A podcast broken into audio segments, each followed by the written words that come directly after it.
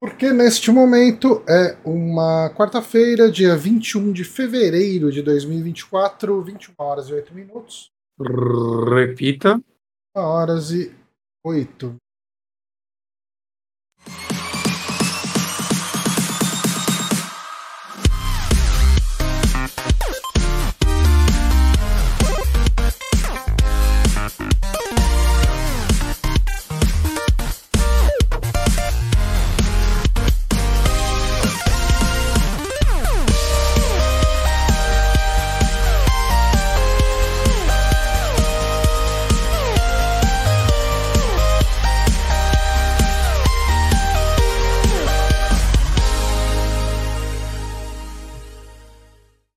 Começando mais um Saque Podcast Super Amigos, eu sou o Johnny Santos, estou aqui com o Guilherme Bonatti. Olá, voz não falhando porque não sou eu transmitindo, ou incapaz. Justo, justo. Mas depois você arruma isso. Assim, eu tive problema, eu tive problema por muito tempo com minha voz. Mas não era nem a questão de ficar falhando. Ah, a gente está falando isso. É, quem está ouvindo esse podcast isoladamente não deve ter visto ainda, porque eu não publiquei. Uh, o último episódio do Rádio Sete Peles, a voz do Bonatti ficou picotando por causa das configurações do ABS. Tava, a gente tá decidindo se vai publicar o podcast mesmo ou se a gente guarda esse filme para falar daqui. Uns dois anos. Acho que dá para esperar alguns meses e lançar. Bom, você ouve e vê o que, que você acha. Uhum. É... Mas, enfim, mas hoje ah, e, e, e, eu fiquei com um problema, voz aqui no OBS, quem ouve o podcast, que a minha voz estava. estava é, é, quem entende de áudio, é, ela estava saturando, né? Tipo, uhum. ela estava picando, né? Ela estava ela tava batendo pico de amplitude e ficava meio zoada, dava um chiado quando eu falava um pouco mais alto. E para arrumar mais ou menos isso, o que eu tive que fazer foi passar, pegar uma, uns 40 minutos, meia hora durante a semana e ficar gravando o local, falando, e daí eu ouvia, falava, tá, tá zoado.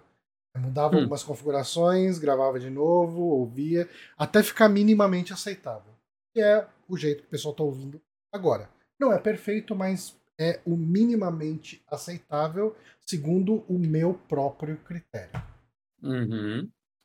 Mas podcastzinho hoje, ser levinho, porque a gente, a gente meio que não jogou coisas muito. Eu, eu ainda tô jogando Final Fantasy e Live Alive, saca? É. Final Fantasy é gigante, Live Alive tá no último capítulo. Eu tive que recomeçar ele porque eu tomei um soft lock, o que me deixou bem desgostoso com esse jogo. Então, o jogo é a mesma coisa. Eu queria ter comprado o Tomb Raider Trilogy lá, Remaster, que parece estar bem foda. Eu coloquei ele no carrinho umas cinco vezes esse final de semana no Switch e eu resisti. Então... Ah, a Paula pediu toalha. Ah, tá. Eu coloquei ele no carrinho umas cinco vezes essa semana no Switch e eu, eu pensei melhor, falei, não gasto esse dinheiro agora. Vamos ver se eu sobrevivo mais uma semana assim. É, eu, assim, eu tô no efeito conta bancária pós-carnaval.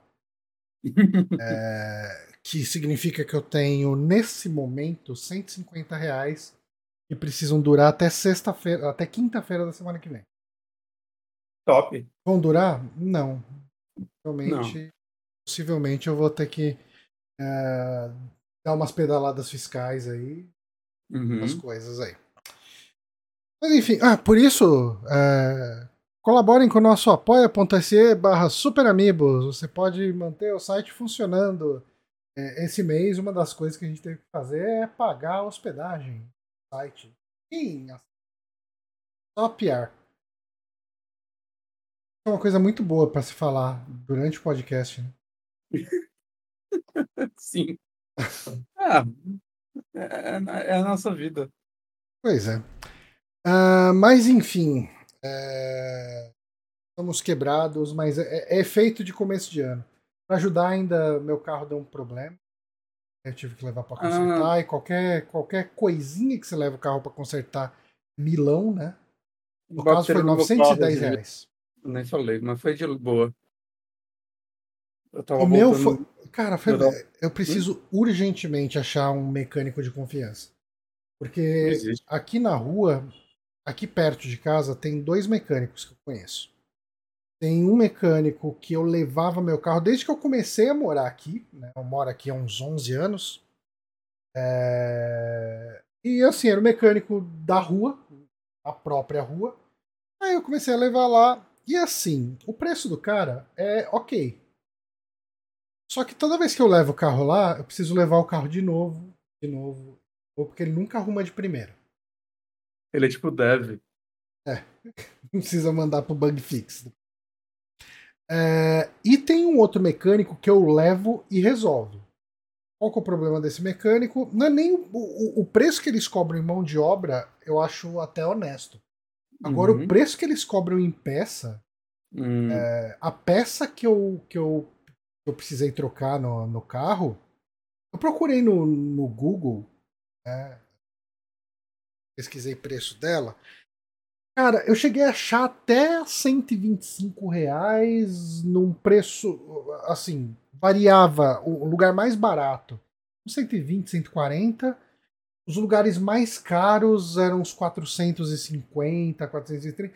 Deve ter diferença de marca, diferença de, de ser original ou não, uhum. etc. Os caras me cobraram nessa peça 600 pau. Mas não rola você levar a peça e falar. Então, "Ó, esse é o problema. E se eu compro a peça errada? E se tem alguma coisa na peça que eu não manjo? Aí é foda. Aí me lasca. Daí eu acabo Entendi. ficando na mão do cara. E, enfim, levei, o cara arrumou, o carro parou de dar o problema, mas estou 900 conto mais pobre.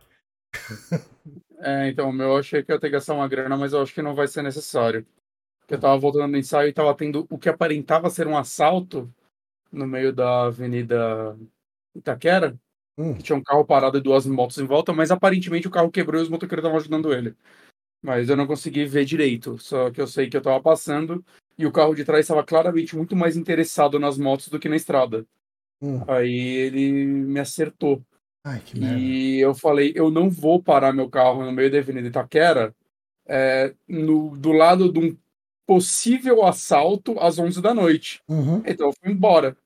Eu cheguei em casa, deu só uma, um ralado, assim, um arranhão do lado, não amassou. Só que meu pai tinha cera, bem pouquinho de cera, a gente deu uma esfregada e saiu parte dos riscos. Eu acho que se eu limpar direito, sai sem eu precisar gastar uma grana. Eu espero. Eu acho que, que o tô Otaku é uma funileiro, grana. não é? É, só que ele não é de São Paulo, né? É, é só você levar lá. No... Onde que ele mora? Ele mora na cidade de São Paulo, no estado de São Paulo, né? Ele, É. eu acho que ele mora em Barretos. Tem uma funilaria exatamente em frente à minha casa. Verdade. Eu acho, que eles, e eu acho que eles deveriam me dar desconto porque eu deixo eles estacionarem os carros na porta da minha garagem, assim, todos os dias, o dia inteiro. Se eu quero sair com o carro, eu tenho que pedir permissão, por favor, deixa eu sair da minha Uhum. casa para eles. É, então, assim, eu acho que eles deveriam me dar desconto por isso. Eu acho que você pode levar o carro lá e fazer um orçamento com eles. É, então, mas assim, primeiro eu vou tentar não precisar disso. Limpar você. É, porque, né? é, não gastar dinheiro é sempre melhor do que gastar pouco dinheiro. É, com certeza.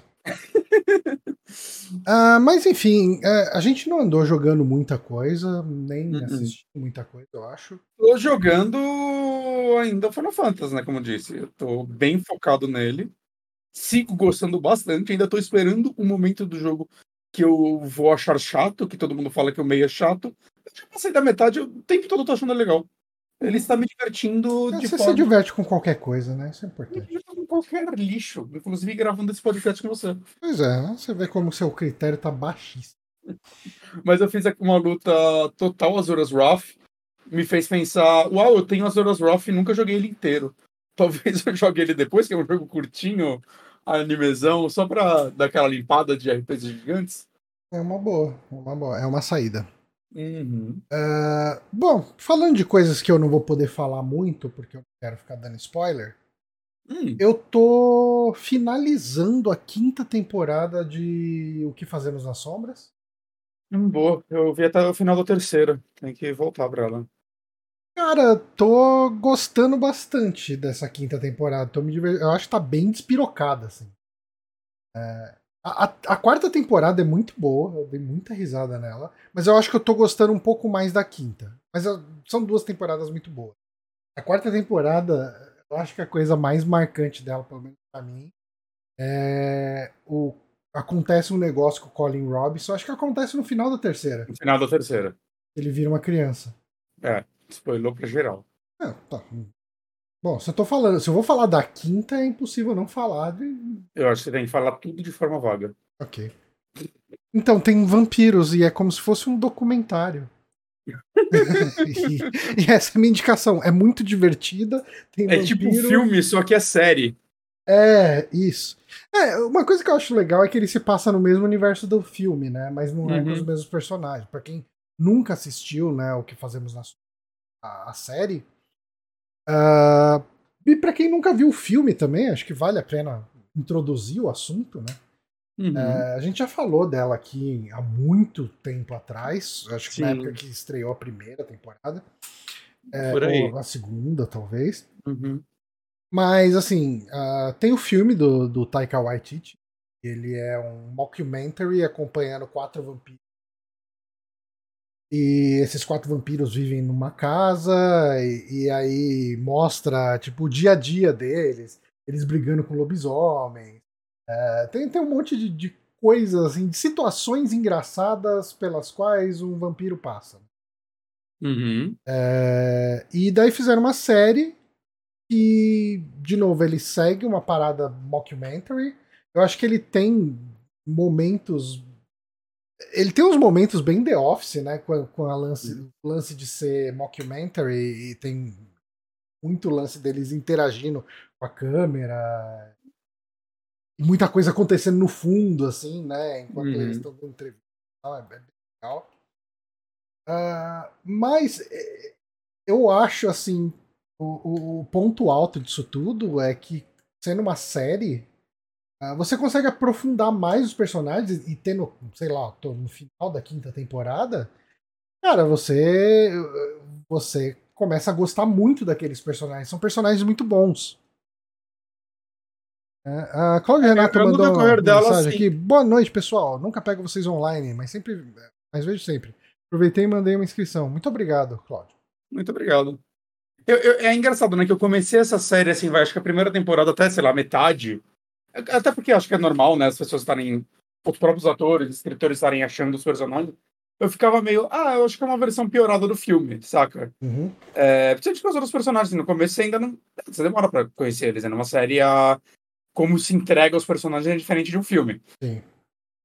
E conforme eu fui assistindo, assim, eu acho que a série tá muitos pontos para mim acima do filme, assim, principalmente ah, nos personagens. Acho que os personagens são muito interessantes.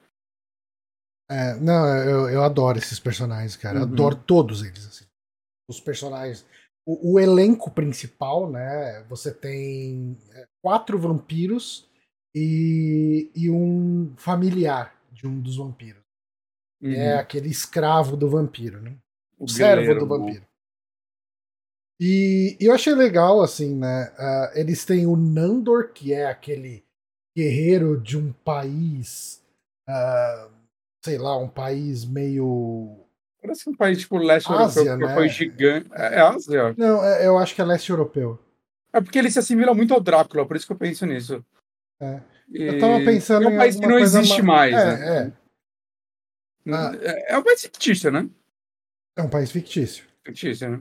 Aí tem. É que eu acho que leste europeu mesmo é a Nádia.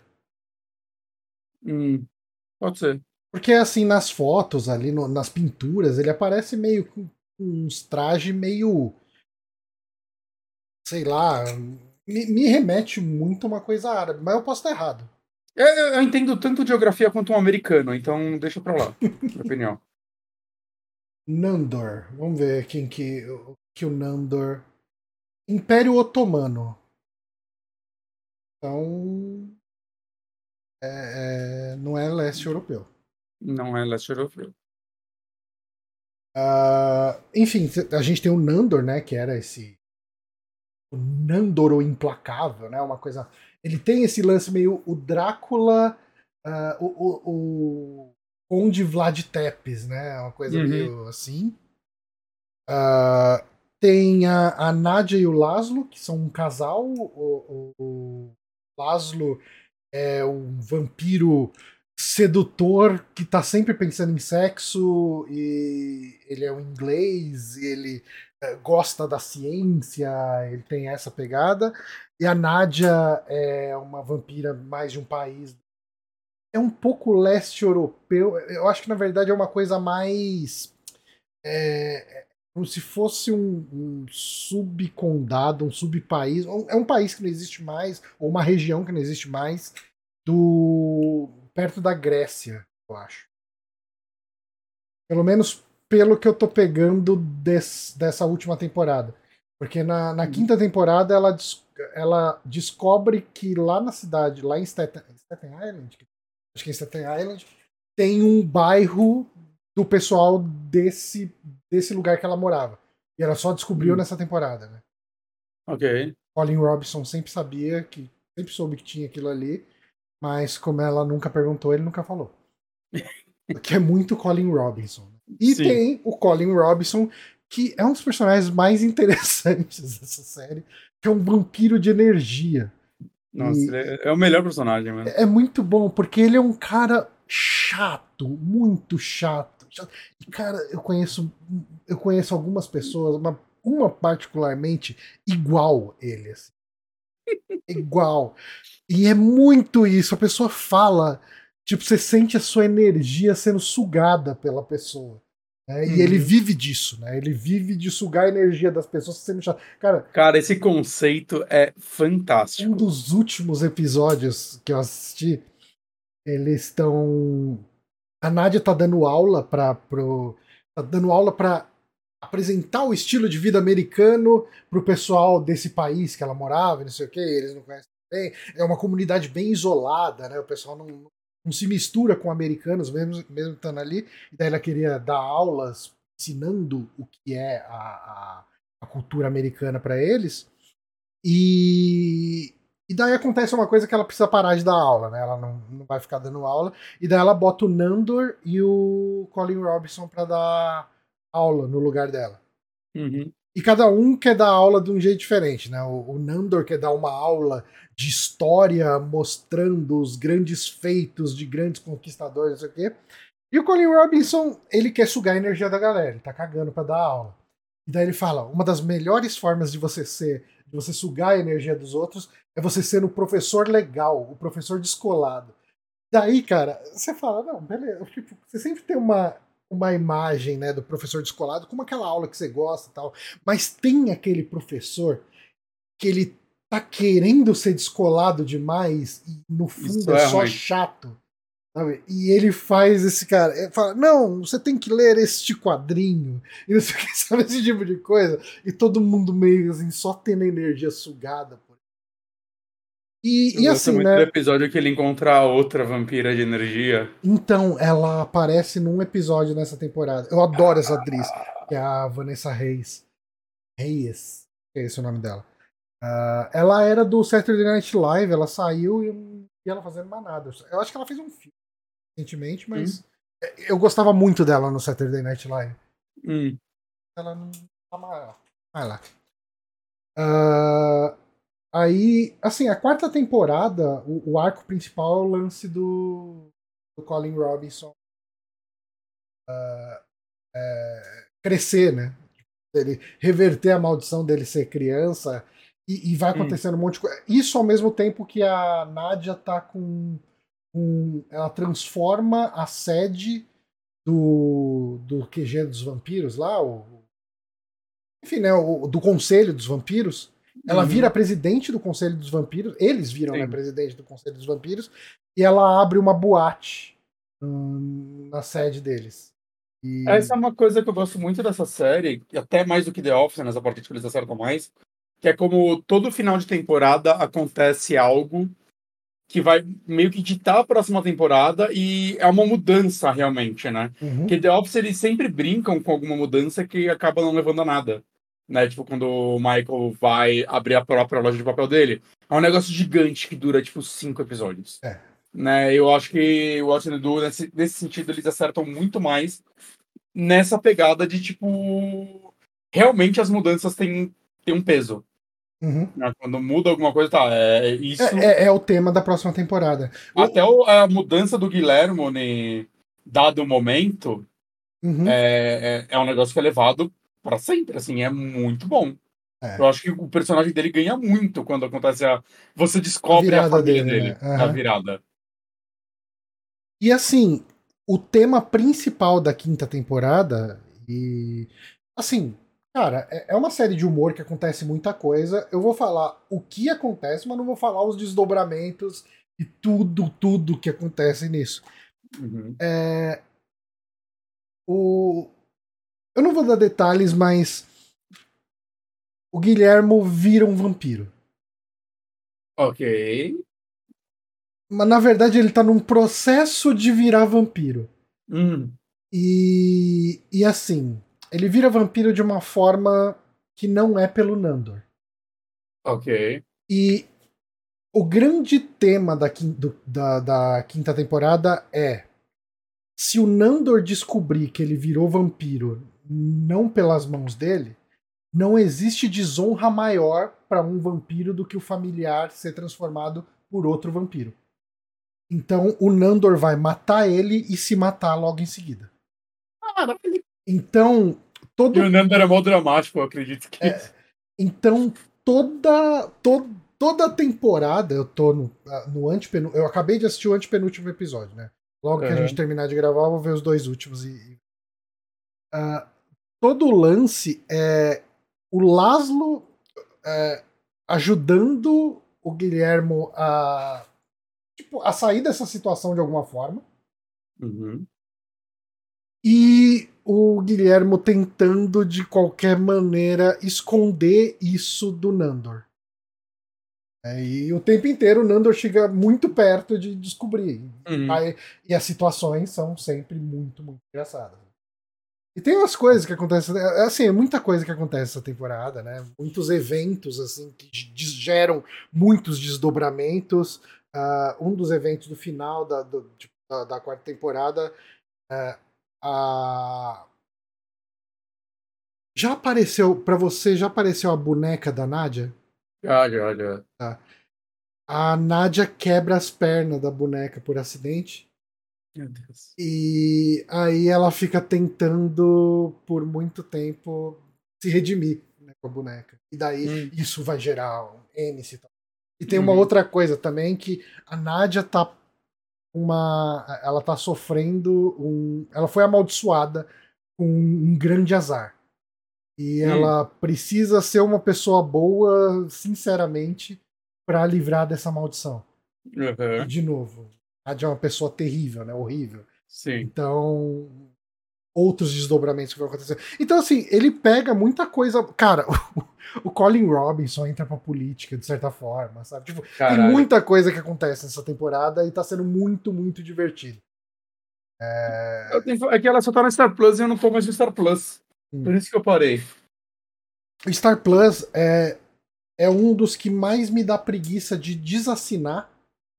Dizer, o. Star Plus é um dos que eu menos penso em, em cancelar, porque eu acho que as poucas coisas que eu ainda assisto estão lá. É, Hum. Tipo, é, É eu- que eu não cancelei, eles me cancelaram. Ah, você teve um problema, né? Eu, eu pagava aquele lance do Mercado Livre, que ganhava ele mais a Disney, Hum. e aí, tipo, todo mês dava algum problema no pagamento. Não sei por quê. Falava, ah, não aceito o seu pagamento. Eu usava o mesmo cartão e ia. Hum. E aí um dia deu isso, só que aí eles falaram, eles simplesmente cancelaram. Falaram, "Ó, sua assinatura foi cancelada. Ah, beleza, vou renovar. Aí quando foi renovar, tinha subido o preço. Eu falei, ah, mano, É. vocês querem, me derrubar, né? É, eu tô assinando pelo esquema do Mercado Livre. E é por mas isso que eu não ainda não tá cancelo. caro, né? Acho que tá uns 12 reais, 16 reais. Ele, mas é que a Disney, eu eu nunca uso a Disney. Então, tem umas conversas aí de que muito em breve vai deixar Vai. de existir Star Plus e vai estar no Disney Plus. Ah.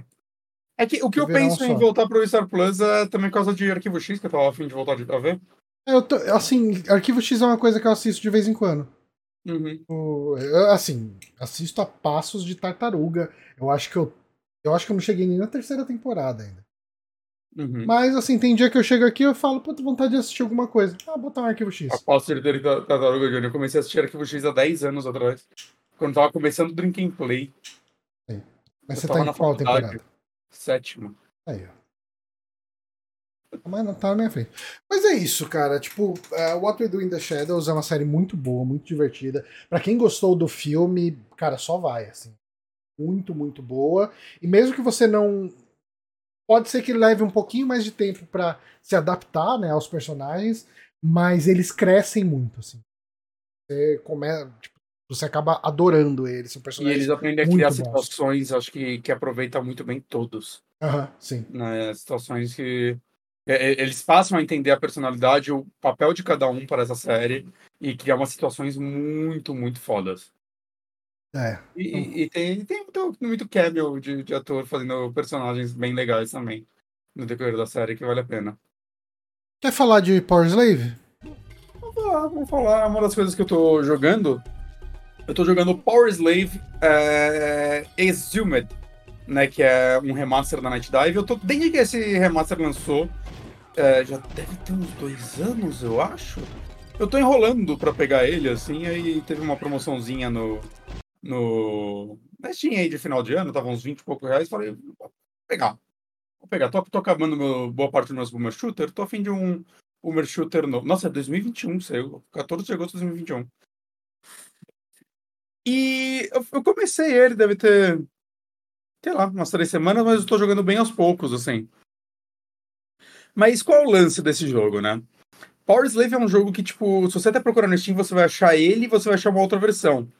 É, por quê? Power Slave meio que são dois jogos existem. Hum. É, saiu um jogo para PC e um jogo para PlayStation e Saturn. É, hum. Chamado Power Slave. E os dois foram feitos, acho que pela mesma Nossa, empresa, eu, chamava. Eu, eu, lembro de ver esse jogo para alugar no Saturn. É, então essa empresa chama, chamava né, Lobotomy. Ela, basicamente, ela fez os portes de Saturn de Quake e Duke Nukem 3D e fez Power Slave. Só isso que ela lançou. Ela fechou em 99. É... 98, 99, por aí. E o que acontece? É, tipo, como eu disse, tem duas versões, né? Uma delas, né, a, a, de PC, ela foi feita na Build Engine, né, engine de Duke Nukem, Blood, Shadow Warrior, é, que era uma engine meio, posso dizer, meio concorrente da EdTech, né, ela tinha suas peculiaridades, ela tinha todo o lance de é, mudar os cenários, né, do que no que você explodia um prédio, você via caindo, e aí ele criava níveis diferentes, né? A verticalidade dela era muito mais interessante do que a da build da IDTech nessa época, que não tinha verticalidade de verdade, né? Ela uhum. tinha todo o lance de você não poder fazer um túnel que passava por baixo de uma ponte, porque o jogo não conseguia calcular. Hoje em dia tem gente com mod que faz coisas incríveis, que burlam todas as coisas, e até hoje é. Você consegue ver um pouquinho como a engine funciona nessas partes. Eu tava jogando um, um mod que chama Golden Sun, que é bom pra caralho, eu tava jogando o segundo, inclusive, que é uma trilogia que é tipo um mod quase um. Os caras fazendo Doom num, num, mundo inspirado no Nintendo. E é muito legal. Uhum. E tem uma fase que você sobe um negócio, tipo, espiral, e você vê que, na verdade, quando conforme você vai subindo, é como se você fosse teletransportado para outros níveis. E assim, no meu PC, essa parte rodava tipo a 20 FPS, na engine de Doom. Rapaz. Porque o jogo, é, ele quebrava para fazer isso. Eu acho que tem jogos que fazem hoje isso melhor, sem quebrar tudo. Mas a forma, eu imagino que a forma como eles fazem é tipo de reprocessar o jogo várias vezes, saca? Nos diversos níveis. E, cara, é muito louco assim, você, num PC atual, o negócio de despencar frame rate jogando Doom. De tão não feito para isso que o jogo era. E teve a versão de consoles de Power Slave, né? Que saiu pra PlayStation e Saturn. Que, cara, ela era muito mais interessante porque ela era meio que um Metroidvania, meio Metroid Prime mesmo bem antes de Metroid Prime, né? A gente tá falando de um jogo de 97, se eu não me engano, 96. É... Só que assim, é dividido por fases. E o mais interessante é, essa Exhumed Edition é baseada na versão de console, é um remaster da versão de console. Ele tem que tomar uma água. Porque é a versão que as pessoas gostavam mais, saca? De PC, é muito mais um. Um Doom-like, um Quake-like, não. Quake não, não. Do que Nuke-like, era muito mais um boomer shooter tradicional, dividido em fases e tudo mais. E essa versão, assim, que é a do Exhumed que eu tô jogando, é, eu, eu acho que ela tem algumas coisas, assim, que, tipo, são muito legais até pro dias de hoje, assim, você vê alguns jogos pegando um pouquinho da estrutura dele, mas eu, eu acho que eu nunca peguei, joguei um jogo 100% como ele, né? E falando um pouco do, do remaster, assim, né, eu acho que é um... Eu acho que é um dos primeiros trabalhos que eu vi que a Night Dive meio que se soltou bastante. Eu lembro quando ele saiu, eu vi bastante análise dele e tudo mais, né? Tipo, Turok 2 já é um negócio bem legal, coisa, eles já mudaram mais um pouquinho coisas de design do jogo para facilitar um pouco, né? Tipo, colocar uns marcadores no mapa que não existia, essas coisas.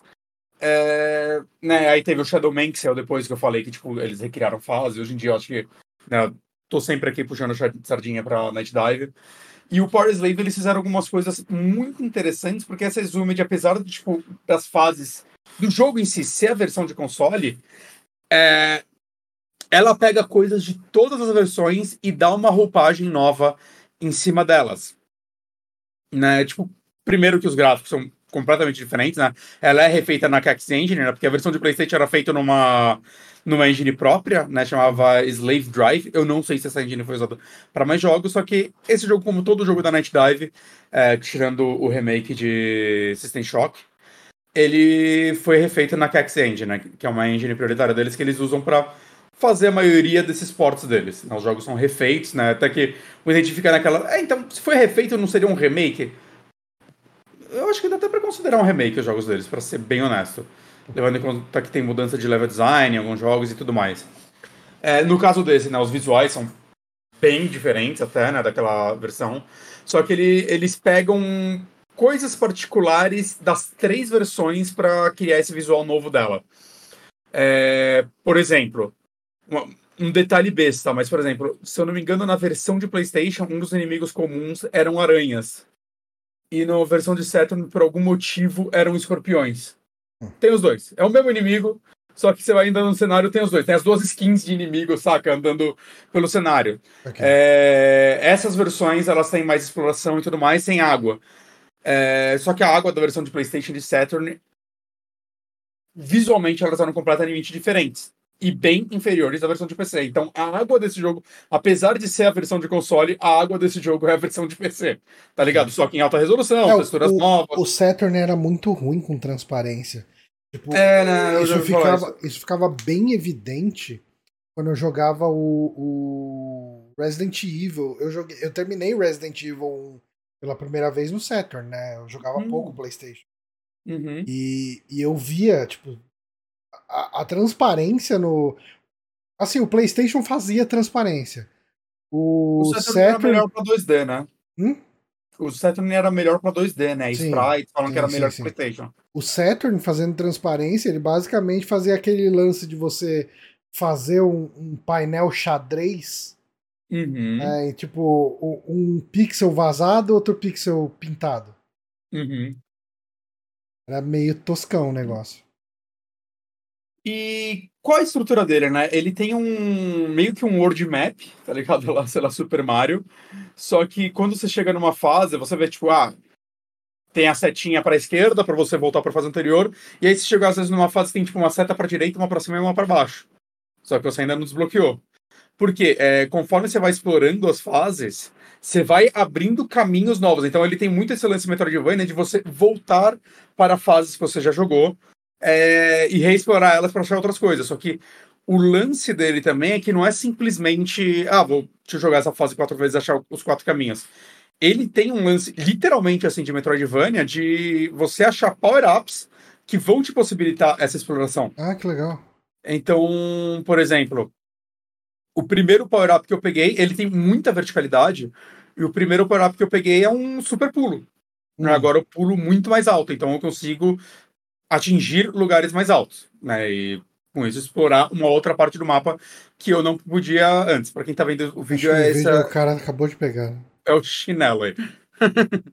é, depois eu peguei um negócio, você pode nadar, só que você respira muito pouco tempo embaixo d'água. Então eu peguei um lance que é uma máscara de oxigênio que que permite você ficar muito mais tempo. Então você libera todas as áreas de água para você reexplorar no jogo e achar novas passagens e segredos. É, e o terceiro que eu peguei foi, é o que conta também como uma arma, que é a granada do jogo, né? Que ela serve para explodir paredes específicas também. Então, com isso, você encontra novas áreas. E o jogo te pede muito disso, tipo, a primeira fase no final, sempre que você acha algum item, tá passando agora também no vídeo, é, você volta pro finalzinho da primeira fase que aparece uma cabeça de faraó, sei lá, que te fala para onde você tem que ir. Saca, ó, ouvi dizer que em tal lugar tem um item que vai te possibilitar fazer tal coisa. E aí você tem que ir lá e explorar o, o ambiente. Se você se perdeu e tal, volta para a primeira fase e fala com ele, ele vai te redar essa dica. Uhum. Além desses itens, também tem um, umas peças de transmissor que você vai achando, que pelo que eu vi, você tem que achar todas para fazer o final verdadeiro. Então ele tem mais de um final. Hum. A parte shooter dele, eu acho que ela é bem simples. É, tipo, eu tô jogando no normal. Uma coisa né? que eu tô vendo, eu acho que hum. deve concordar comigo, talvez. Quando a gente pensa em boomer shooter, né, a gente geralmente não tem muita coisa de história no jogo rolando, né? Uhum. É, e eu vi ele conversando com, uma cabeça de faraó aí. Ele é um pouco mais focado em história ou não? Tem um pouquinho, sim, porque o começo ele começa com uma cutscene explicando um pouquinho do mundo e tudo mais. Eu não me lembro de quase nada, vou sendo honesto. Uhum. É, mas sempre você tá falando com esse personagem que tá te dando a dica de onde ir e tal, e você consegue ver uma progressão de história no, pelo cenário. E assim, como eu falei, né? O, a parte shooter dele eu acho que é bem mais simples, talvez até a versão de PC. Eu, eu acho uma pena que a versão de PC não tenha vindo como bônus, é feita nisso daí. Ia ser muito legal se tivesse vindo os dois. Mas beleza, assim, esse jogo custa 30 reais, assim, remaster. Então eu entendo ele, ah, Será só vai ser a versão de console. O original, ele existe para comprar hoje em tem dia? Steam, tem Steam. A versão original em DOSBox. Da versão ah. de PC. Essa de ah, console, okay. acho que ela tava foi até mais interessante fazer ela, primeiro, porque ela parece um jogo mais interessante, e segundo, porque, se eu não me engano, ela estava só, só pro emulador, né? Ela não tinha saído pra PC ainda. Então. Né? E vale falar, essa versão tá para tudo. Tá para Switch, todos os PlayStation, todos os Xbox, né? E falam que roda super bem em todos. Eu acho que se você pegar nos consoles da nova geração, ele roda 4K 120 FPS já como padrão.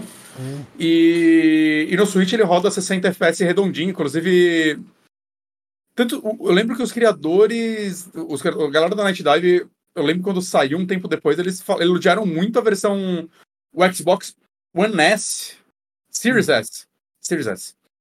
Eles falaram que. Ah, muito deve reclama sem saber usar o poder dele, porque, se eu não me engano, no Series S ele roda a 4K 120 também. Caramba. Beleza, é um jogo simples, a galera vai falar, mas a galera não se dá o trabalho de dar esse passo além nesses consoles, uhum. saca? De rodar 60 FPS lisinho no Switch.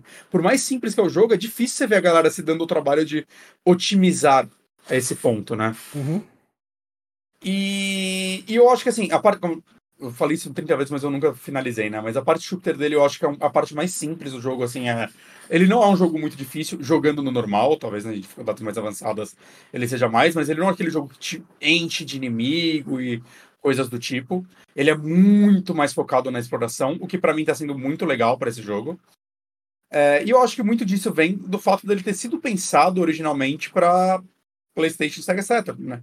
Que eram consoles que você ia jogar esses jogos tipo com um D-pad. Uhum. Então o shooter tinha que ser mais lento, ele tinha que ser mais cadenciado.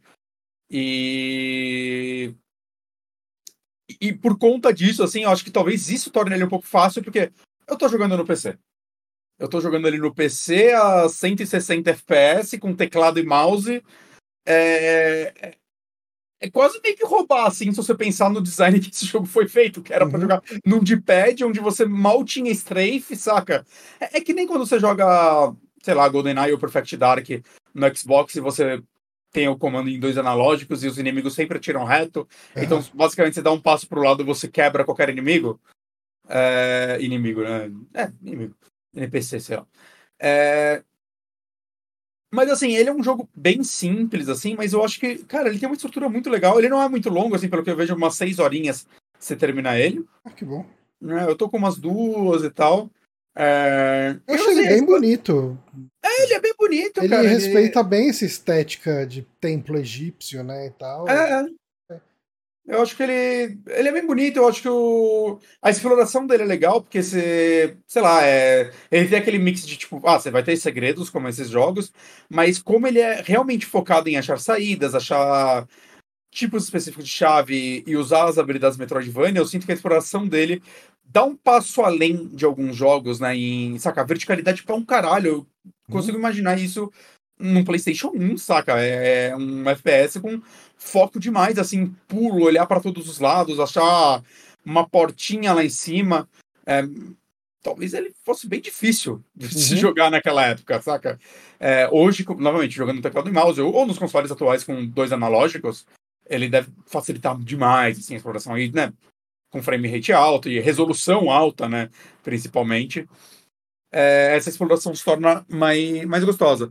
Não encontrei até então nenhum chefe, eu não sei se ele vai ter chefes, provavelmente vai ter pelo menos um chefe final, é bem comum nesse tipo de uhum. jogo, mas até então ele não teve isso. E eu acho que a única coisa assim que eu não gosto mesmo nele até então é, é como funciona a munição do jogo. Porque hum. você só tem um tipo de munição. É essa barrinha azul. É uma, tipo uma barrinha de mana, né? Basicamente. É, e todas as armas usam. Apesar delas usarem a mesma munição, a munição delas é isolada. Então o que eu quero dizer? Eu tô com a pistola, eu tô com a barrinha de mana cheia. Dei alguns tiros, peguei a metralhadora. A da metralhadora tá cheia, a da pistola não tá. Mas a munição que eu acho no cenário é a mesma para duas. Então, ele só vai carregar da arma que eu tô ah, equipado, tá equipado, no momento. E se a arma que eu tô equipado no momento é com a bala cheia, eu passo em cima ele não pega. Eu tenho que trocar para a arma que eu quero pegar a munição. Eu não sei, assim, eu não gosto. Inconveniente. Não gosto. É, nem o lance só de ficar trocando entre elas, beleza. Talvez se ele não trocasse fosse até pior, porque ah, perigava pegar munição para arma que eu não quero usar. Uhum. Mas, meu pai, assim, todas as armas têm a mesma munição? Não sei.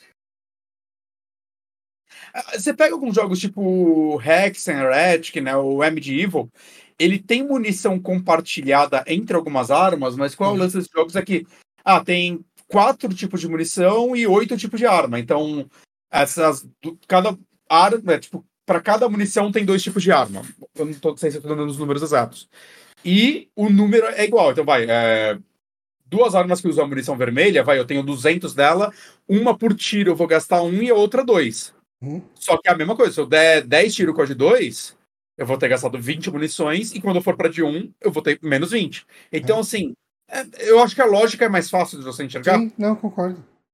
Mas assim, é um jogo, apesar de ser um jogo simples. O Quake assim, é assim, né? É, Quake também, também. É normal, até Doom você voltar pra Shotgun e a Super Shotgun são a mesma munição. Uhum. Né? Mas tem motivo para isso. É, esse aqui eu só não gostei muito disso. As armas também não são, sei lá, no começo eu tenho uma pistola, a segunda arma é tipo uma metralhadora que dá três tiros de uma vez, que é quebrando todas as regras, né? Que a segunda arma tem que ser uma shotgun. Uhum. Não sei se esse jogo tem shotgun. E a terceira é uma granada que explode parede. É legal, né? O fato de, tipo, ah, a granada explode parede. Então ela tem uma utilidade, é mais um lance Metroidvania, né? A arma tem uma utilidade na exploração e você precisa dela. E como ela tem munição compartilhada, fica de olho para não acabar a munição dela. É... Mas, é assim, eu tô, eu tô adorando esse jogo, assim, eu tô achando ele muito, muito gostoso, assim, de, de jogar. A exploração é muito legal, esse lance de... Apesar de você ter muito desse vai e volta de fases, é meio claro o que você vai fazer, não você libera áreas bem claramente diferentes, né? Ah, tá, agora eu vou para essa parte que eu nunca explorei e tudo mais. Então, assim, é um joguinho que eu recomendo bastante, né? No PC ele é bem barato.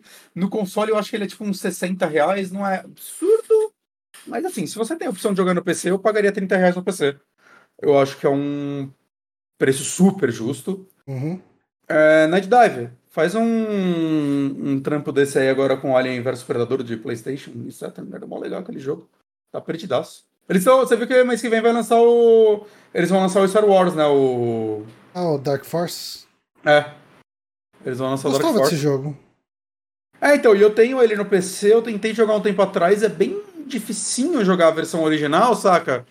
Porque. Ah, cara, se você jogar com o teclado animal, você tem que ficar botando mod. Tem o CD original dele no PC. Caralho, que foda. Mas acho legal que ele vai ter um remaster pra tudo, né? Que falam que é muito legal esse jogo, até hoje, assim, o pessoal gosta muito. E ah, jogar sem ter que ficar correndo atrás de mod é mó bom, né? Resolução alta, bacana. Vou, devo, devo pegar quando, dependendo do preço. Mas é Show! Isso. É, não tem Power Slaven. Exhumed. Exhumed. Recomendo demais, assim, pra quem gosta. Eu, eu nem considero ele um boomer shooter pelo. É, pelo, pelo fator. É, Metroidvania é... dele, né? É, ele é mais um. Ele é realmente mais um Metroid Prime de pequenos mapas. Hum. Saca? O que. O que é interessante, é legal. É, diferente, né? Uhum. Uh, cara, eu vou falar de um joguinho que eu, que eu tô quase terminando. Hum. Eu cheguei no último boss dele hoje, na hora do almoço. A minha hora do almoço acabou, então amanhã eu vou ter que jogar ele de novo. Chegar no último boss. Hum. Que chama Lords of, Lords of Exile. Hum. E é um jogo uh, feito aí por um desenvolvedor, Explain. É... Qual é o nome do, do rapaz? Carlos Azuaga. Uhum. E assim, cara, é, esse jogo tem. É, eu tenho certeza que o Danilo Dias tem algum contato com esse cara. Porque hum. o, o, o Odalos aparece nesse jogo no começo. Ah, que legal. Assim, ele não fala que ele é o. Eu não lembro se Odalos era o nome do personagem ou se era alguma coisa. Eu acho que não era Odalos o nome dele, é, acho que ele tinha outro nome. É, não, é. não lembro qual. Porque no, o Oniken eu tenho certeza que não é, né? Que é o, o protagonista é Zaku. Uhum. Uh, mas no Dallas eu não lembro se é o mesmo caso. Mas enfim, tem uma hora que você, você chega num lugar. Talvez até apareça aqui enquanto tá rolando, porque é bem no comecinho do jogo. Uh, você encontra lá um boneco exatamente exatamente igual. Uh, eu diria que. Como ele tá numa posição que eu não lembro de ter visto o boneco do Dallas, é difícil falar que é exatamente igual. Mas as cores, tudo. É, é ele. Né? Mas é enfim. É ele é tão parecido com jogos da Joy Masher e até a logo dos jogos desse cara, tipo, a splash screen do, do estúdio do cara lembra a splash screen da Joy Masher, sabe? Hum. Só que assim, quando eu joguei esse jogo, eu, eu acabei valorizando um pouco mais os jogos da Joy Masher. Uhum. Principalmente o trabalho de game designer do Danilo. Nossa, só uma coisa, esse jogo, assim, a parte de movimentação, velocidade e tal, é, é bem Castlevania mesmo, assim, né? É, é. é a forma como o personagem o, anda. O personagem anda muito lento, cara. Isso é, é meio irritante, assim, um pouco. Uhum. Quão lento ele anda. Uh, mas, assim, uh, eu, eu gosto muito desse tipo de, de jogo, desse platformer NES, uh, hum. estilão bem NES mesmo e tal, sempre curti. eu gosto muito dos, dos Bloodstained Circle of the Moon. Né? É, Circle of the Moon? Circle of the Moon é. Não, Circle of the Moon é Castlevania. Curse of hum. the Moon? Não lembro, é um nome muito parecido com Castlevania. Uh, mas eu gosto deles e, de novo, eu, eu enxergo o brilhantismo neles também. Hum. Uh, e aqui, cara, eu acho que o grande problema desse jogo é que ele se destaca muito pouco em, em coisas que ele faz diferente, novo. Ele, no final das contas, ele é um NES The Game, sabe? Tipo, com muito, muita, muito pouca inovação. Hum. É, assim, as inspirações dele são claras. Ele é um mashup de, de Castlevania com, com Ninja Gaiden. Uhum. Acho principalmente o jeito que ele trabalha com Power Up. Lembra muito o esquema de Power Up do, do Ninja Gaiden, né? Uh, ele é extremamente generoso com a munição dos seus Power Up. Uhum. Uh, ele não funciona naquele esquema do Castlevania de você ter os coraçãozinhos que você pega e você usa eles quando você está usando o seu a sua a segunda arma, né? A, uhum. a throwable, né? A arma jogável. Uh, quando você pega uma arma dessas, é, ela vem com uma carga. Até tem um ou outro inimigo que dropa negócio para recarregar sua arma, mas cara, eu vou ser bem sincero com você, é muito difícil eu usar a, a munição a ponto de acabar ou a ponto de eu ficar. Ó, se você olhar agora mesmo no vídeo tá passando, o cara tava com 20 foice, ele já achou uma outra caixa com mais 20 foice. Ah, você tem um uhum. limite ali, né? E começa com 20, mais para frente você consegue aumentar para 30 é, da, da arma secundária e beleza. E assim, eu acho que isso que eu tô falando, ele vai de encontro justamente com o grande problema que eu tenho com esse jogo. Eu acho que, assim, a arte, a trilha sonora deles são muito bem feitos, assim. Eu acho que ele, ele respeita muito bem o lance do NES de paleta de cor, de variedade de cor em sprite. Uh, a resolução não é, né? É, é, aquela resolução meio roubada de retro NES, mas pra E usa meio que a mesma paleta de cor, mas, né, widescreen, boneco Olha o Odalos aí na tela. Ah, oi, Odalos. Eu achei que ele fosse aparecer mais vezes, mas ele aparece só nessa hora. Aí fala, hum. ah, não sei o que, tipo, vai lá, vai atrás de sua vingança. Vamos nós. Tamo junto. É. Uh, mas, assim, eu acho que o problema dele. É, a coisa que mais fica evidente para mim é que parece que as coisas dele não foram pensadas demais. Sabe, tipo. Uh, uh, eu acho que a forma como ele distribui é, esses power-ups que você pega. Os power-ups que você ganha ao longo do jogo. Porque assim, eu conheci esse jogo pelo Twitter. Né, passou um tweet do desenvolvedor. Eu achei interessante o visual, eu gosto dessa, dessa estética, eu gosto desse tipo de jogo, né? De plataforma retrô e tal. Curto bastante. E falei, porra, vamos lá, né? Botei na wishlist, ele saiu essa semana, eu comprei. Mas parece que é, nesses momentos a gente enxerga o brilhantismo do, do Danilo no, no game design, porque parece que as mecânicas aqui não estão refinadas demais. Eu estava falando do trailer, né? O trailer ele destacava os power-ups que você vai ganhando e um lance de uns ghosts que te acompanham. Tem umas horas que você desbloqueia uns fantasmas que te acompanham, né? Tipo, é, ficam. Lembra um pouco os familiares que você tem no Symphony of the Night? Hum. Um, um, um, bichinho atrás de você voando? Hum. Isso. Só que assim, vai. Os power-ups que você ganha matando os bosses. Um deles, se bobear o primeiro que você ganha, se não for o primeiro, é o segundo, é pulo duplo. Uhum. Aí beleza, você ganhou uma nova habilidade, pulo duplo, beleza. Muda um pouco o gameplay, bacana, legal. Os outros power-ups são todos tão preguiçosos. Sabe? É tipo, a, a, o primeiro que você ganha, o seu golpe fica mais. Uh, atinge mais longe. É justamente esse que ele acabou de ganhar. Seu golpe uhum. atinge mais longe. Aí o segundo power-up que você ganha vai, vai ser o pulo duplo. Beleza, legal. Mas daí os outros power-ups que você ganha é. Agora você pode carregar mais arma secundária. Ah, você dá um pouquinho mais de dano. Tipo, não são power-ups que mudam o gameplay. Sei. É meio. Ah, tá, beleza. Tô, tô jogando a mesma coisa. é, aí tem os fantasmas, né? Que era uma parte que tinha até um certo destaque no trailer. Ah, vai ter esses fantasmas que. Ele mostra dois fantasmas né, no, no trailer e fala, pô, deve ter vários, né? Não, tem só os dois. E, e assim, ah, a habilidade de um dos fantasmas é. Assim, você carrega o, o, o botão de ataque e ele dá um, um, golpe a longa distância. Esse golpe a longa distância é fraco pra cacete.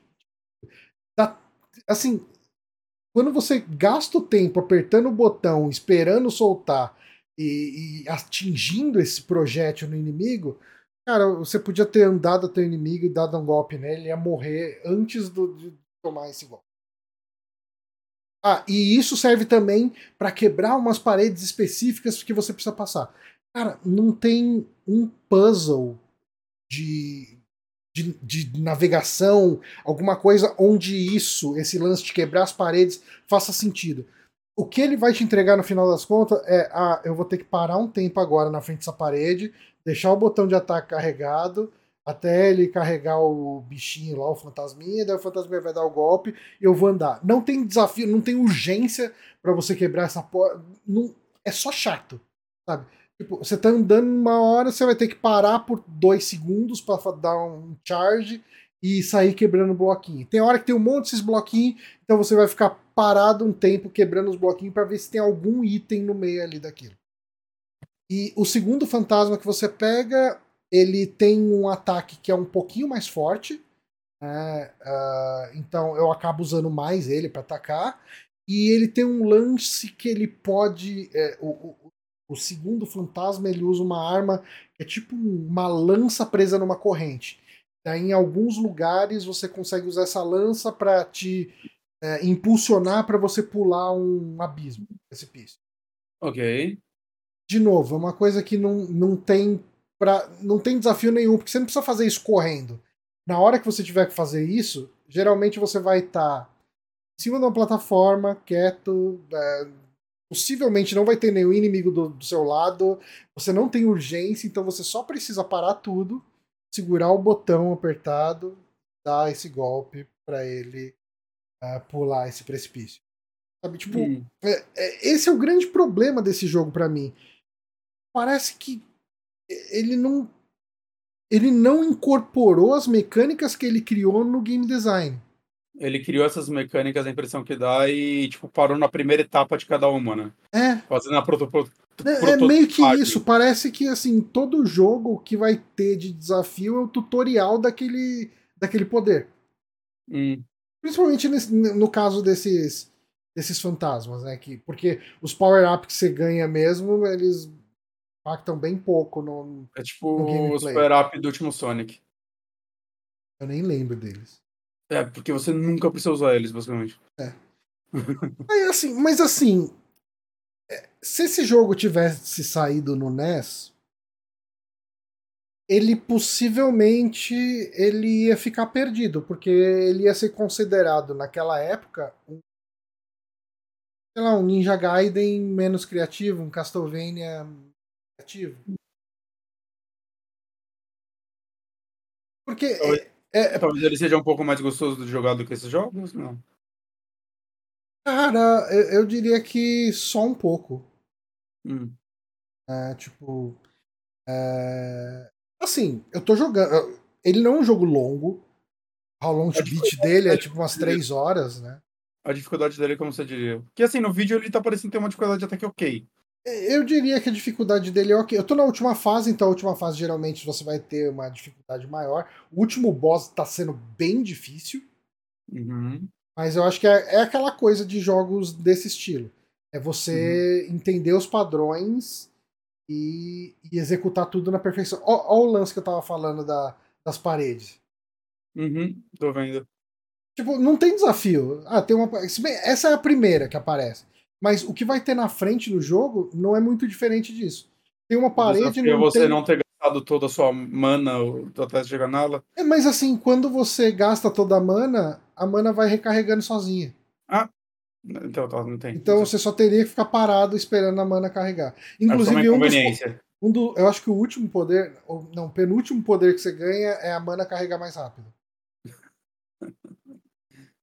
É, é esse o grande problema do jogo. Eu acho que assim, é, dando o benefício da dúvida, eu, eu, acho que esse jogo funciona como um, um pezinho na água desse cara.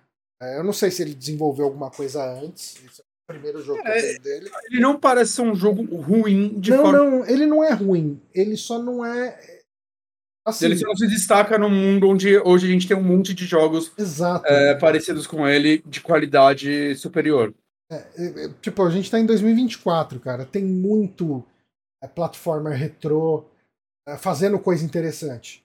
Uhum. E assim, eu acho que esse jogo, ele. Dá para considerar ele uh, alguns passos além do Oniken. Em... É, mas o Oniken é tipo uma das primeiras levas de jogos assim. Né? Exato, né? exato. Mas assim, isso, tipo, Oniken é de que ano, né?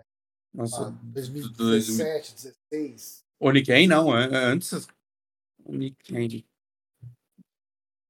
2012. 2012. Tem 12 anos Oniken. É. Uh, eu diria que esse jogo tá um pouquinho à frente do, do Oniken, que é um jogo de 12 anos atrás. E ele definitivamente, para mim, tá bem atrás de Odalos. É, Odalos é meu jogo favorito da Game Master, então... É, é, assim, Odalos eu acho que é um, um platformer retrô redondíssimo. Assim. Uhum. Eu amo aquele jogo, acho muito forte. Uhum. Uh, e assim, cara, é aquela coisa, né? É dar o benefício da dúvida. É o começo do cara, digamos assim. Eu, eu acho que, assim, se esse for o primeiro jogo comercial dele, eu diria que esse cara começou muito bem. Uhum. É, Mas... Steam é o primeiro jogo dele, do, do, é. do Não sei se ele fez algo, né, às vezes com outra empresa e tudo mais. Mas, uh, mas assim, eu acho que dentro do que ele tá competindo, né, dentro do cenário que ele tá competindo, ele, ele se destaca pouco. Assim, tirando o, o, o, Eu acho que a questão artística dele é muito boa. Eu gosto muito do design dos monstros, dos personagens. Uh, ele tem pouca cutscene, mas as cutscenes dele são bem feitinhas, assim, bonitas. A, a trilha sonora dele é muito boa. Curti bastante a trilha sonora. Uh, mas é, é, eu acho que o meu grande problema com ele é isso. Ele não conseguiu explorar tão bem as mecânicas que ele trouxe. Acaba ficando um, um pouquinho meio genérico, sabe? Uhum. E, assim, uh, vendo esse jogo, assim, né, me, me fez questionar um pouquinho o futuro da Yacht Club, né, porque um desses jogos retrô, né, que eu, eu não sei se é 100% retrô, não, mas no sentido de, tipo, dele trazer muita coisa nova, né, mas que eu amo é o Shovel Knight, né. É, desse, é um dos meus jogos de plataforma favorito. E faz tempo que a Yacht Club não lança meio que nada, né. Ela lançou em 2022 fizeram... Shovel Knight Dig. É, eles fizeram esse Shovel Knight Dig que eu nem fui atrás. É, então, eu, eu não joguei o King of Cards, eu tinha que jogar. Eu joguei o, o Plague of Shadow e o Spectre of Torment, que eu achei muito legais. Uhum. Mas eu não joguei o King of Cards, precisava jogar ele. Mas eles eles eles estavam para publicar aquele jogo que era meio que um Stardew Valley no mundo de parecido com Harry Potter.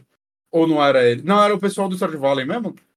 Hum, nem tô sabendo. Sumiu, é que sumiu esse jogo. É que ele chamou bastante atenção numa época e ele desapareceu. Eu esqueci o nome dele. Eu não lembro se era eles que ia publicar também, se nem era. Mas eles estão fazendo um jogo novo, parece Mina of Hollywood. Followers. Não lembrava desse jogo. Legal. É que eu, que eu queria mais coisinha deles. E eu do... entendo eles não estarem fazendo Shadow Knight 2, porque, né? Shadow Knight comeu muito mais tempo de vida deles do que, ah, que eles queriam. Não, eles passaram, sei lá, quantos anos? Uns seis anos um suporte para esse jogo, se bobear mais. Pra mais, porque eles prometeram os, os personagens a mais lá no Kickstarter. E meio que a parada cresceu para cada personagem meio que virar um jogo à parte, né? São as mesmas uhum. fases, mas são remixes das fases, e eles criaram histórias em cima de cada um deles. Então, assim, eu, eu, eu, eu entendo, né? Posso ter muita gente falando, putz, faz o 2, faz o 2, e eu abraçaria um 2 um dia. Mas eu entendo completamente eles não estarem fazendo. Nossa, esse Min of Followers é tipo um Zelda-like que você joga com um ratinho. Uma hum. pixel bem bonitinha. Legal. Sem nem janela de lançamento. Que legal. Mas, acho que só trazendo um fechamentozinho aqui, eu não vou falar tanto assim, que eu tô jogando Silent Hill The Short Message. Hum. Que é algo bizarro de falar, né? Porque é um jogo tipo de duas horas, eu não terminei ele. Mas eu tenho um motivo para não ter terminado ele. Ele cansa. eu não tô gostando muito dele. Assim, eu, eu acho que ele é um jogo que. Né, pra quem não sabe, Silent Hill The Chat Message é um Silent Hill que saiu mês passado, 31 de janeiro, tô vendo aqui, é, de graça para PlayStation 5, exclusivo para ele por enquanto. não tenho ideia se vai sair dele ou não, né? Silent Hill tá meio preso no PlayStation por algum motivo. Uhum. É, não sei qual o rolê dessa parceria tudo mais, não me diz respeito, não tenho muito interesse pra ser honesto. É, mas saiu ele, né? E é aquele negócio, Silent Hill, primeira pessoa, de graça, PlayStation, é PT. Né? A galera toda já ficou maluca. E é uma pena, assim, que eu vi algumas críticas, assim, meio por cima, falando, ah, isso é uma desonra a PT. Hum. E, assim, ele é um jogo dividido em três capítulos, eu tô no terceiro já, e eu acho que a comparação com o PT para no é um Silent Hill em primeira pessoa de graça. Okay. É, ele não tem a pretensão nenhuma de ser algo parecido com o PT, na minha opinião. Tá? É, eles são jogos muito diferentes. O PT é muito aquele jogo. Ele é um teaser, né? Ele é um, uma experiência feita para te prender ali, né, no sentido literal, né, de você não conseguir avançar e pessoas discutirem, e era para levar meses para elas terminarem, e a claro, terminou em 24 horas.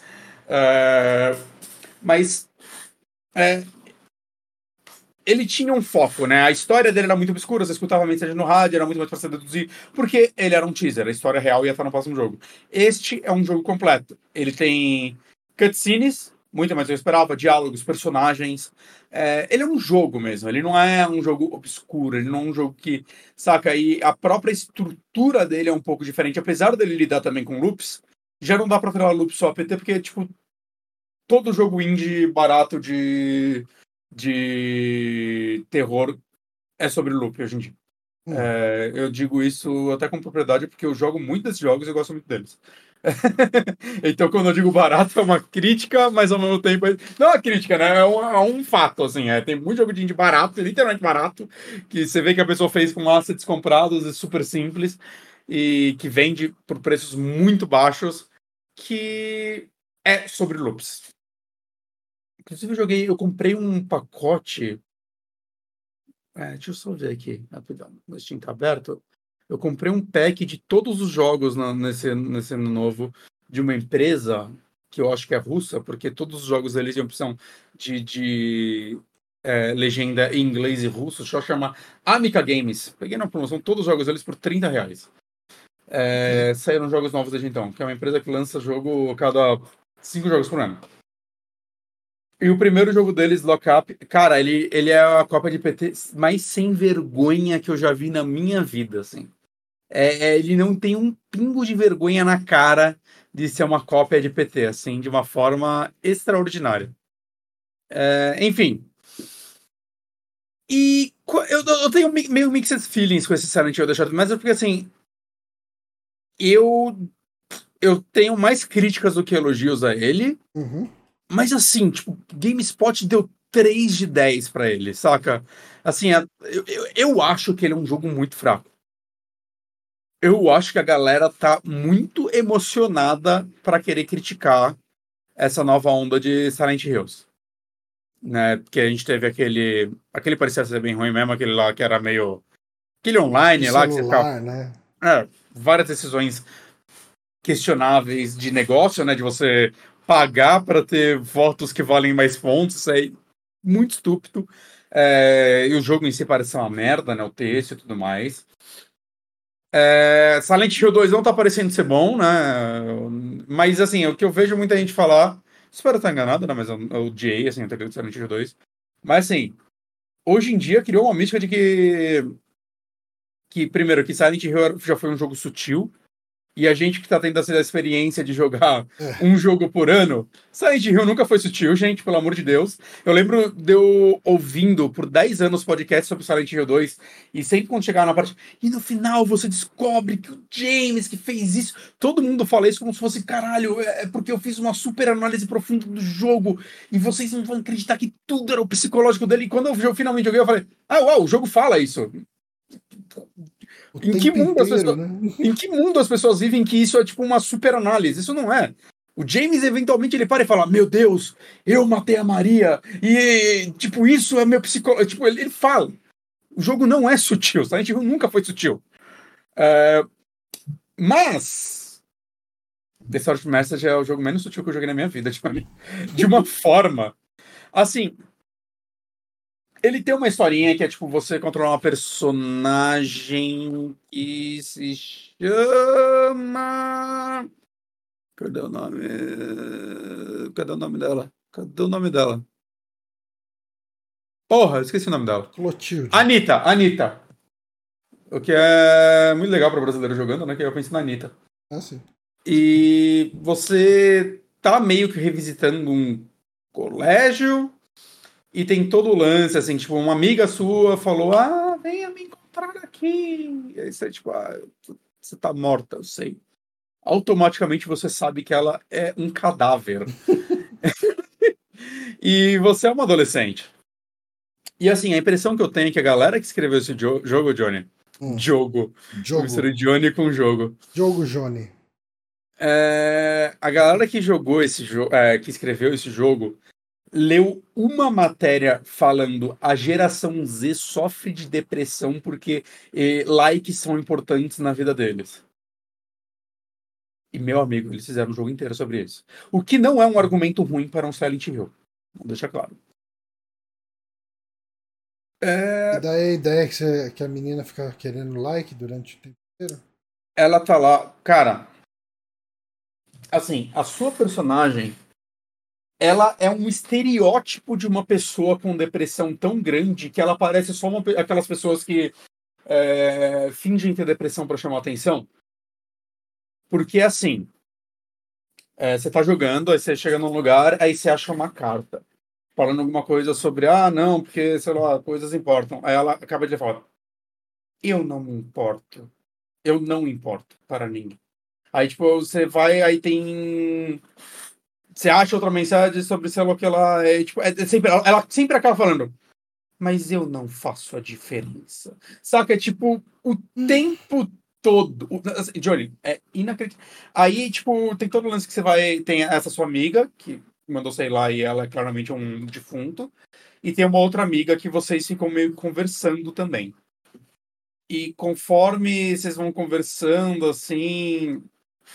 Ela, sei lá, cara, ela sempre vai tendo algum, alguma coisa, tipo, às vezes, às vezes, tipo, você pega o celular e aparece alguma coisa, tipo, redes sociais.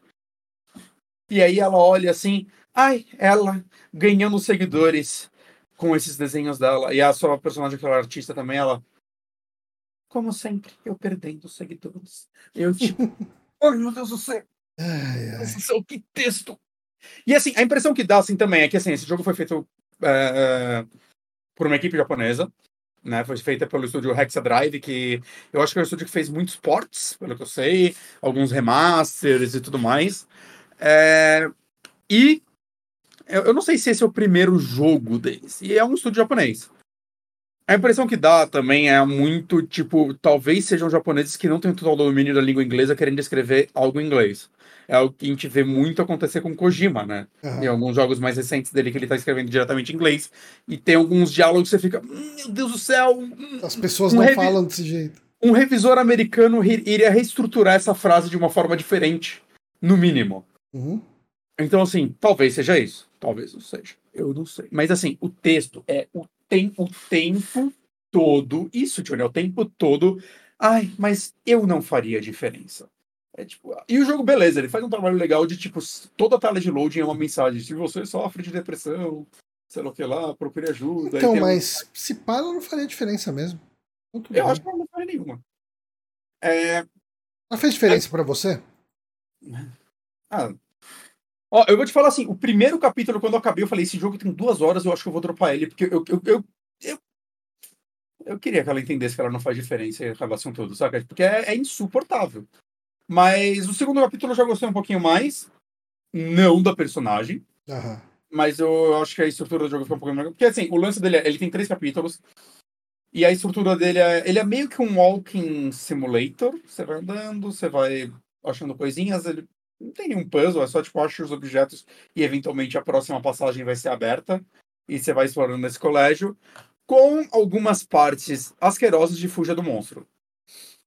É sempre, o... sempre um ponto positivo em qualquer jogo. Né? Que lembra muito o Silent Hill Shattered Memory, a pior parte do Silent Hill Shattered Memory. Mas pelo menos essas partes são curtas, mas elas, eu fiz três delas, acho três ou quatro.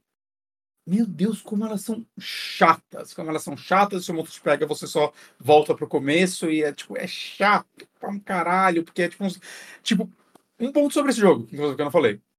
O frame rate dele é terrível. É asqueroso, assim. Ah, cara, isso eu não falei do, do jogo que, que eu acabei de falar. Hum. Cara, a, ele. No último boss eu tive umas quedas de frame rate. Eu Numa acho que ele. 3070 numa 3070 rodando. Era uma coisa sutil, assim, mas. Assim, claramente um problema de engine. Né? Uhum. Não, não dá. Eu acho. Eu não acho que o desenvolvedor desse jogo fez a engine. Ah, deve ter sido feito numa. É, é Construct, Game Maker, qualquer coisa dessas, né? Tipo, uhum. é, esse tipo de coisa geralmente é pouco culpa dele, do, uhum. do dev. Mas uma coisa que tá me irritando demais é que o pulo duplo tem falhado muito, assim, cara. Tipo, parece que você tem que apertar o pulo duplo de um jeito muito específico para ele funcionar. Sabe? O Uhum. jeito que você segura o botão de pulo no primeiro pulo antes de você soltar e apertar o pulo de novo faz diferença. Mas enfim, Uhum. desculpa, pode continuar falando. Não, tudo bem. Mas assim, é, tipo, esse jogo tem muita queda de frame, assim, o que é. Ele não é tão bonito pra isso, saca? Ele não tem. Hum.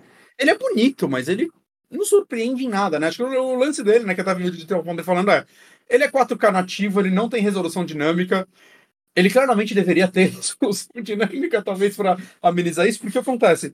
Principalmente nessas partes fugindo do monstro, o frame rate vai embora, é um labirinto, o personagem tá correndo, você não enxerga direito pra onde você tem que ir, e, tipo, o frame rate atrapalha, porque eu, tipo, saca, é, você tem que fugir da porra do monstro com queda de frame bem perceptíveis, enquanto você tá num labirinto todo igual, que você não enxerga direito as coisas. É, é bem desagradável, é bem, Hum. bem desagradável, essas partes, por mais curtas que elas sejam. E outra coisa que esse jogo tem, e esse é um ponto positivo, é FMV, Johnny. Esse jogo tem muito FMV. Ah, aí sim. Porque as partes que você tem uns flashbacks com a amiga, você encontra ela e tudo mais, é, é FMV. E é engraçado, porque é uma atriz japonesa. Não sei se ela é do Japão, se eles usaram só uma asiática dos Estados Unidos, não sei dizer. Mas por quê? Porque quando ela fala, ela claramente não tá falando inglês, o que me leva a crer que ela é japonesa. E é uma dublagem por cima, com uns efeitos muito esquisitos. Eu gosto, eu acho legal, acho que dá um clima. Eu acho que de talvez de uma. Eu não sei se é intencional. Eu não sei se é intencional, mas assim, não tem um, um- um pingo de tentativa de ter uma sincronia labial entre a dublagem e o que ela tá falando. Ok. E tem um efeito muito estranho que a voz dela parece, sei lá, cara. Assim, é muito claro que a voz dela não é a voz dela. Eu não sei se isso é intencional. Mas funciona pra mim. Eu, eu gosto dessas estranhezas. Funciona. Talvez esteja elogiando uma falha gigantesca do jogo. Eles podiam fazer. A arte, arte tá aí pra você julgar o que ela representa pra você, certo? Eles podiam, podiam fazer tipo History Channel, né? Que não é dublagem, é voice-over. É É, mas é, qua- que, cara, é que quase. deixa É a quase. pessoa falando em inglês por baixo e a outra Ah. falando por cima. Porra, ia ser top também. Ia ser top também. Eu estava muito triste. Sei. Baixinha. Mas, cara. Então, assim. O texto desse jogo é asqueroso. É, é muito engraçado as partes de redes sociais que eles estão mostrando. E aí você acha uns documentos no jogo e tem, docu- tem documento literalmente falando. Ai, porque essa geração Z se importa muito com like. Tipo, explicando. Eles copiaram da matéria, que da única Você- matéria que eles deram sobre isso. Você não se sente que. Você não sente que a gente se cobra demais? Porque assim. é, eu, eu, eu. Eu sempre me, blo- me privei de qualquer tipo de expressão artística real.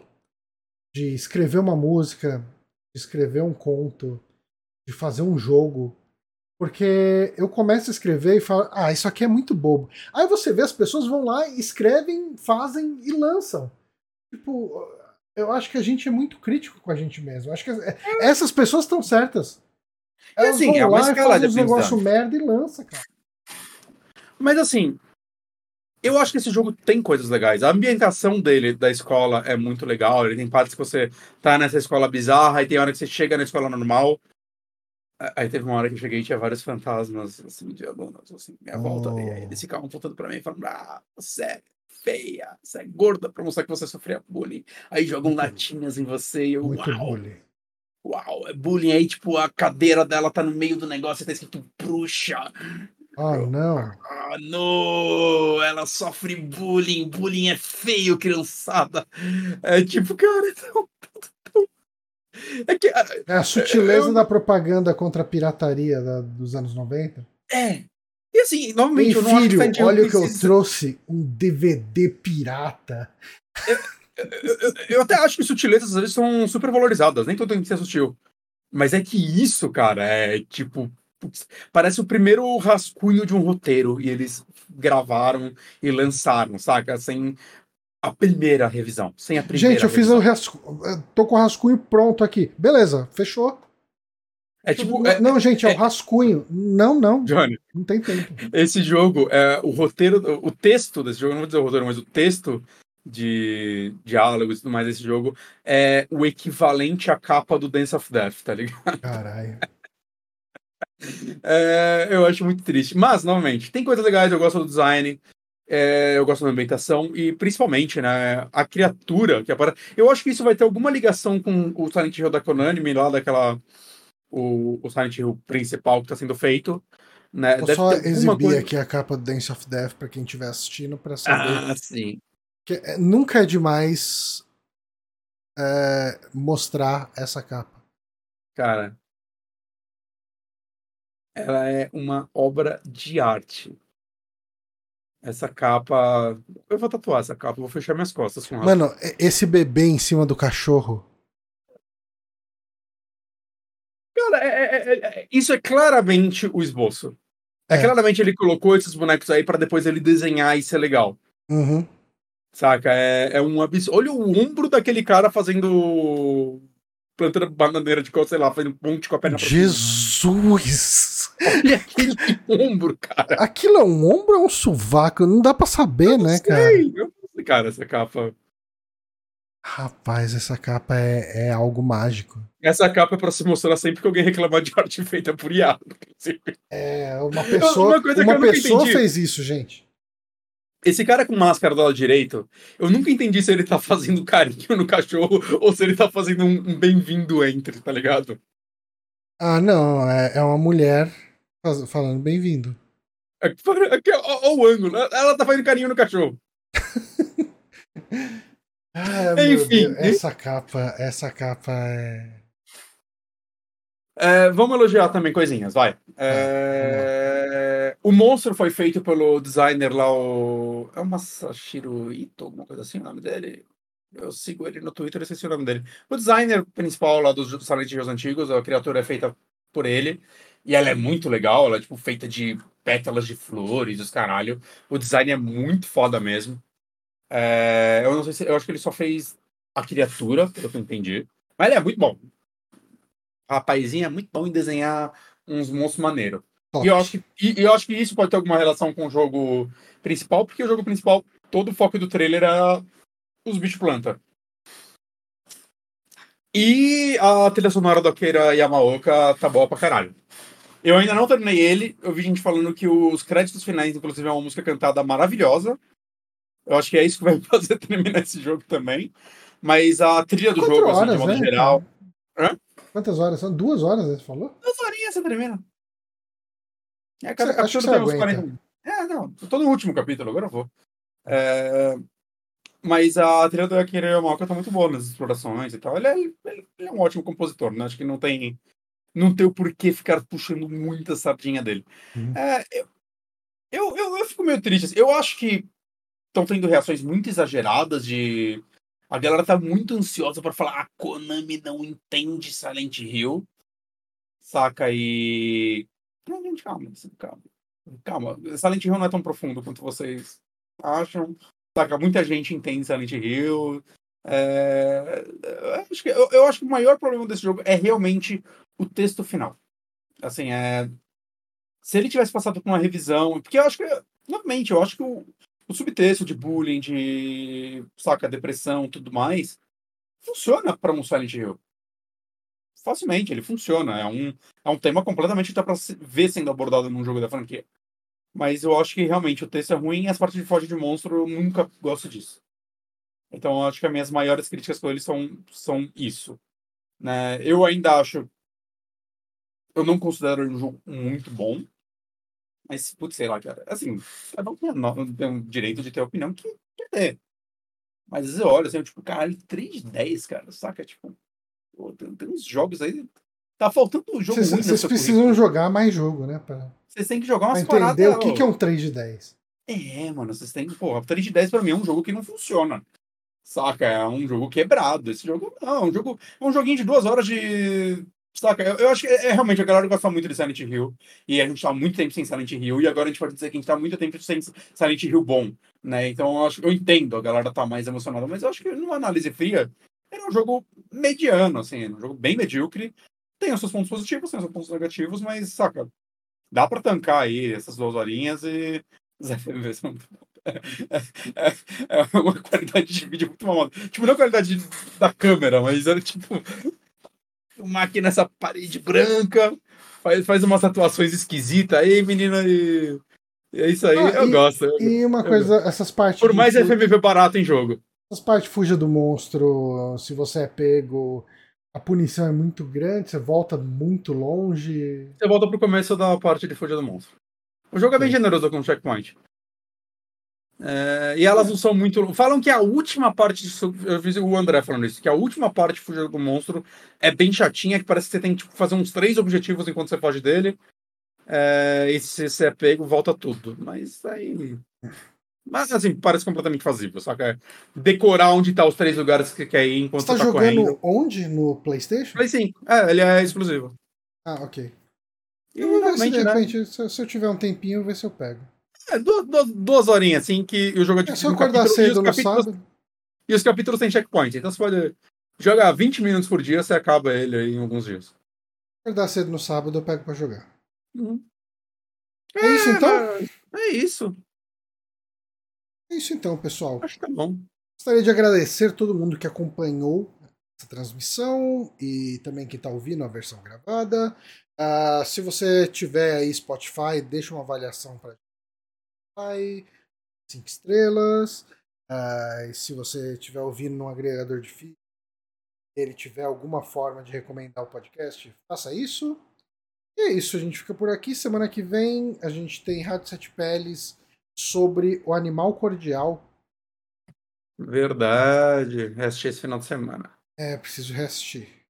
Uhum. É um uhum. filmaço, muito bom. Sim.